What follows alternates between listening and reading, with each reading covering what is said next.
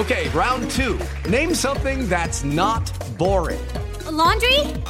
Ooh, a book club. Computer solitaire, huh? Ah, oh, sorry, we were looking for Chumba Casino. That's right. ChumbaCasino.com has over 100 casino style games. Join today and play for free for your chance to redeem some serious prizes. ChumbaCasino.com. No purchase necessary. Full prohibited by law. 18 plus terms and conditions apply. See website for details. Ciudadanos informados, informando. Este es el podcast de Iñaki Manero, 88.9 Noticias. Información que sirve. Tráfico y clima cada 15 minutos hay gente que ni modo se tiene que endeudar porque ya no da para más la economía. Me cerraron el negocio, eh, pues fui despedido, eh, ya se me acabó el finiquito o invertí mal, pero no hay dinero para llevar a casa y ahorita lo importante es subsistir, endeudarse y cómo endeudarse. Vamos a platicar, le agradecemos mucho que nos tome la llamada en 88.9 Noticias con el maestro Sergio San Sebastián, economista y especialista en finanzas eh, personales. Maestro, gracias por tomar la llamada, buenas tardes. Hola Iñaki, ¿cómo estás? Eh, muy buenas tardes y bueno, un gusto estar con ustedes y contigo y con, tu auditorio, muy, muy contento. Gracias. Eh, pues sí, es, eh, es parte, de, parte de la vida, ¿no? Ni hablar y se impone con esta pandemia, pues el tener que pedirle prestado dinero al, al, al, banco, cosa que ya vemos, a lo mejor muchos habían prometido ya no hacer o ya no volver a hacer, pero tenemos que recurrir a esto. ¿Cuál sería la forma más inteligente de hacerlo, Sergio? Mira, eh, como dices tú, este, en una situación como la actual, que es la verdad extraordinaria, eh, y bueno, aquellas personas que están en un tema de liquidez y que pudieran pedir un crédito al banco, digo, lo, más importante siempre que vamos a, pedir un, crédito o un préstamo, pues es tratar de pedir el préstamo más barato, ¿no? Al final es, dinero, y el dinero, pues hay que tratar de conseguir lo más barato que se pueda.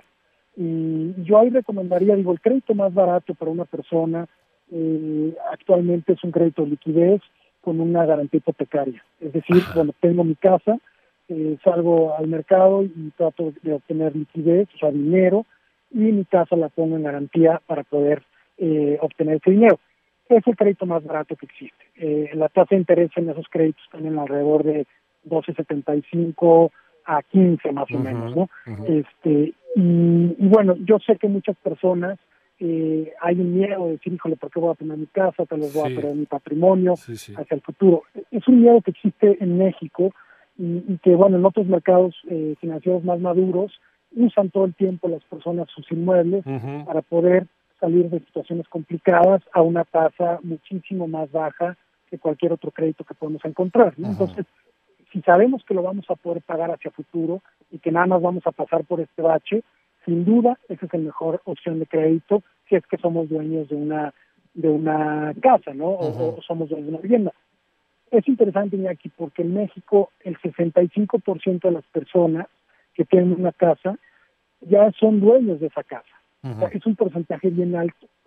Y, pocas eh, van y, toman esta opción de financiamiento, te digo porque hay mucho miedo de poder perder la casa. Sí, sí, y es que esta incertidumbre incluso ya estaba presente desde antes de la, de la pandemia. Eh, y ahora con mayor razón se magnifica, ¿no? ¿Cómo, cómo perder ese miedo? Eh, porque no sabemos si el día de mañana vamos a poder pagar lo que le estamos debiendo al banco o, el hipotecar la casa.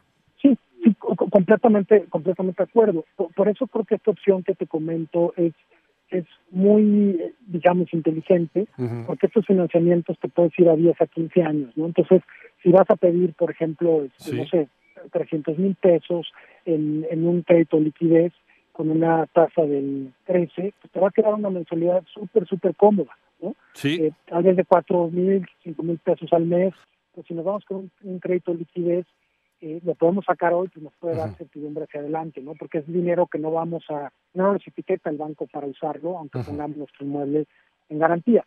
Ahora, el tema, el tema de la receptividad de los bancos, mira, prácticamente te podría decir que todos los bancos a partir de la pandemia sacaron un programa de, de, de aplazar los pagos en diferentes tipos de créditos, ¿no? En créditos automotrices, créditos hipotecarios y también en tarjetas de crédito.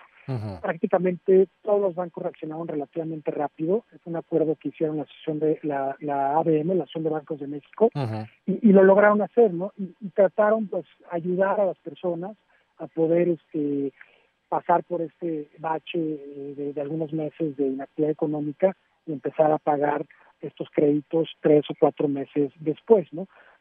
Digo, también a los bancos no, no, no, les preocupaba que, que, muchos de estos créditos pudieran caer en, en cartera vencida y, y, que las personas no pudieran pagar.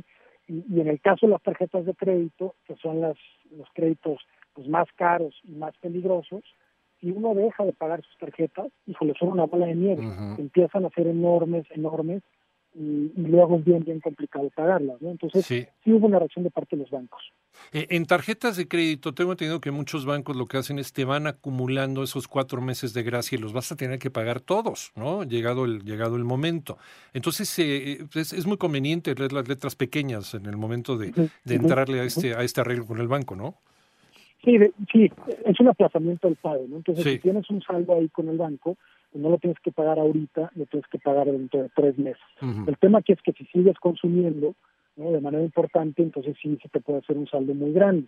Ahí la idea es tratar de, en estos meses, en este, este apoyo, pues tratar de ser más eficientes en nuestros gastos y, y, y que no se vaya acumulando el, el saldo. Ahora, la realidad es que mira, el, el dato de mayo de uh -huh. este año uh -huh. dicen que la clase media mexicana cayó su gasto en más del 30%. O sea, hubo un recorte muy grande en el gasto en, en, en México. Y en pagos de tarjeta de crédito cayeron alrededor del 18% en abril, el uso de tarjetas. Entonces, pues naturalmente, porque pues, digo, no, no podemos salir ni a restaurantes, muchas gentes no pueden ir de viaje, uh -huh. el entretenimiento está prácticamente terminado, uh -huh. pues la gente ha dejado de gastar en, en, todos estos rubros que con anterioridad pues era uno de los rubros importantes de gasto. Uh -huh, Entonces. Yo lo que sí recomendaría a todas aquellas personas que están pasando por una situación complicada es tratar de no voltear a endeudarse con tarjetas de crédito. Sí. O sea, la tarjeta de crédito es, es un buen medio de pago ¿no? para facilitarnos el pagar el dinero en el bolsillo, uh -huh. pero no es un medio de financiamiento. O sea, las tasas eh, tarjetas son altas, ¿no? este, el promedio está en alrededor del 26%, y para personas que no son totaleros, o sea, que no sí. pagan cada mes su, su tarjeta, el promedio está en 36% de tasa.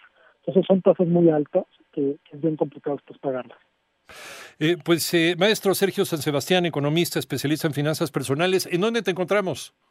Eh, mira, tengo una página que es sergiosansebastián.com y en Twitter en Ser San Sebastián, ahí también pueden, pueden seguirme y pues bueno, encantado estar contigo aquí. Muchísimas gracias, Sergio, te mandamos un abrazo. A ti, igualmente.